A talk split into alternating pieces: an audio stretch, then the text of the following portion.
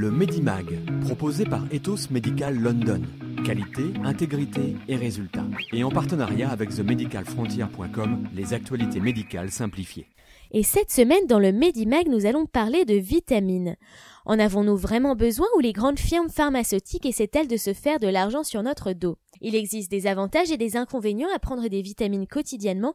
Je vais vous parler des bonnes vitamines et de celles qui ne font que très peu pour vous maintenir en bonne santé si vous avez une alimentation équilibrée. Une étude publiée en 2013 par l'American College for Physicians a montré que les multivitamines ne réduisent pas le risque de cancer ou de maladies cardiovasculaires. Une autre étude a été menée sur l'effet des antioxydants.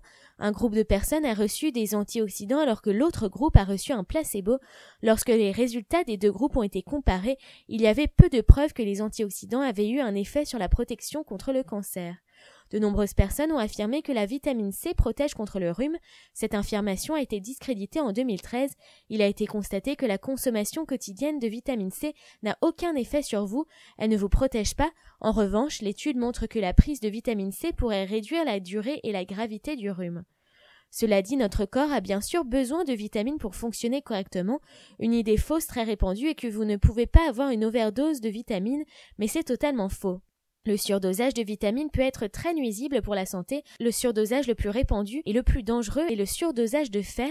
Si vous risquez l'anémie, le fer peut être d'une grande aide, mais si les niveaux de fer sont trop élevés dans le sang, alors que le corps stocke les excès dans vos organes, vous pouvez finir par les endommager. Une autre idée fausse est que les vitamines peuvent remplacer les repas. C'est aussi totalement faux.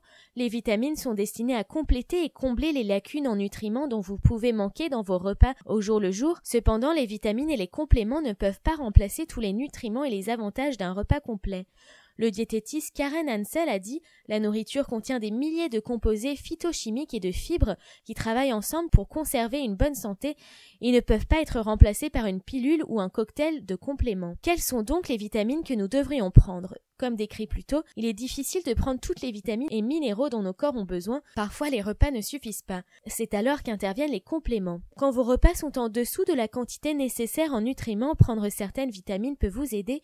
Les carences en vitamines les plus courantes sont le calcium, le potassium, la vitamine D et la vitamine B12. Ce sont les vitamines qu'il est recommandé de prendre comme complément. De nombreuses études ont montré les avantages à prendre des compléments. Une étude du National Institute of Health a montré que la densité osseuse est augmentée et les fractures sont moins nombreuses chez les femmes ménopausées qui ont pris du calcium et de la vitamine D. Alors les conseils de cette semaine, ce n'est pas parce que quelque chose est adopté par la société qu'il est bénéfique. Beaucoup de personnes croient encore que la vitamine C aide à prévenir le rhume malgré les nombreuses études qui montrent que non.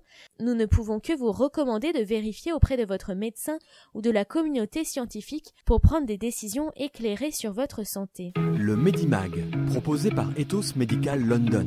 Qualité, intégrité et résultats. Et en partenariat avec themedicalfrontier.com, les actualités médicales simplifiées.